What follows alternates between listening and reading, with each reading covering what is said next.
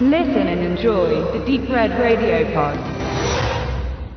Das Horrorfilmmagazin Fangoria versuchte sich in den frühen 90ern nicht nur als journalistischer Begutachter, sondern auch selbst als Produzent von jener Kunst, die es sonst beleuchtete.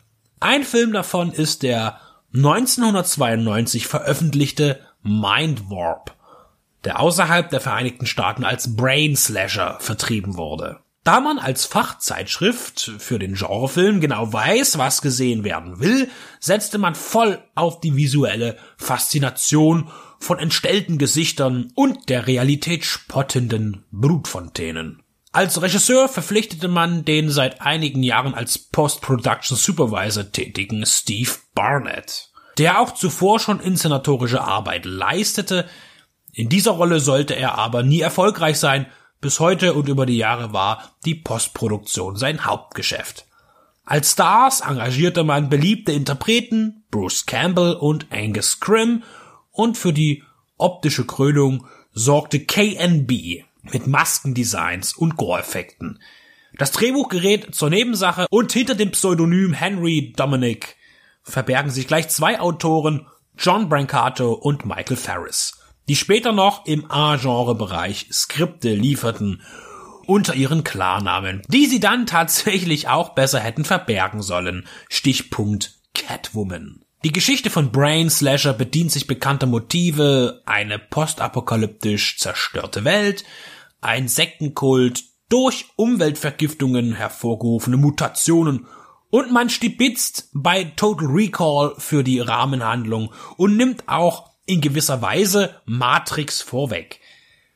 Eine Frau, Judy, gespielt von Martha Martin, die auch die eigentliche Hauptrolle spielt und ebenfalls unter verändertem Namen Martha Alicia auftritt, lebt in einer Blase gemeinsam mit ihrer Mutter. Sie bewohnen eine Zelle mit künstlicher Aussicht. Dem Anschein nach sind sie stets isoliert und pflegen keinen Kontakt zu anderen Menschen. Ihre Zeit verbringen sie angedockt an eine fiktive Erlebnis-Gedankenwelt, in der sie sein können, was sie wollen. Judy rebelliert aber und will eines aufständigen Tages erfahren, was da draußen ist und wo ihr Vater abgeblieben ist. Sie entdeckt einen Weg, das Programm zu manipulieren und wird dann von diesem verbannt in die reale Welt, in der entstellte Kannibalen von dem Leben, was die verseuchte Erde noch so hergibt. Es ist keine schöne Welt und Judy will zurück, aber den Weg dahin zu finden gestaltet sich als schwierig.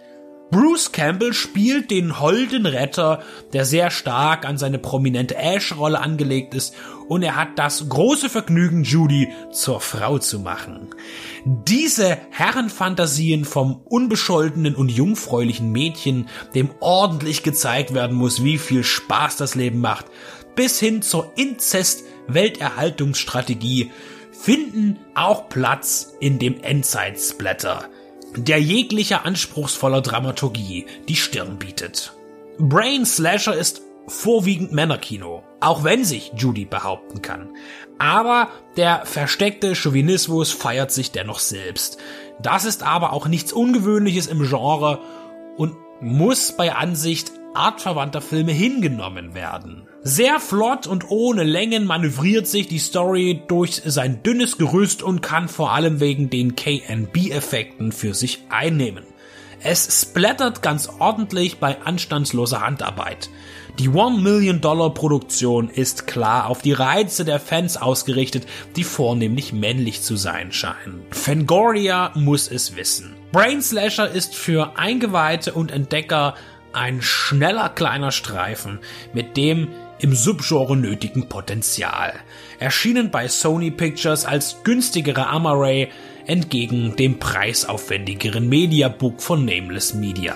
Auch die Amaray-Variante ist ungekürzt bei einer FSK 18 Einstufung, die auch noch gerechtfertigt ist.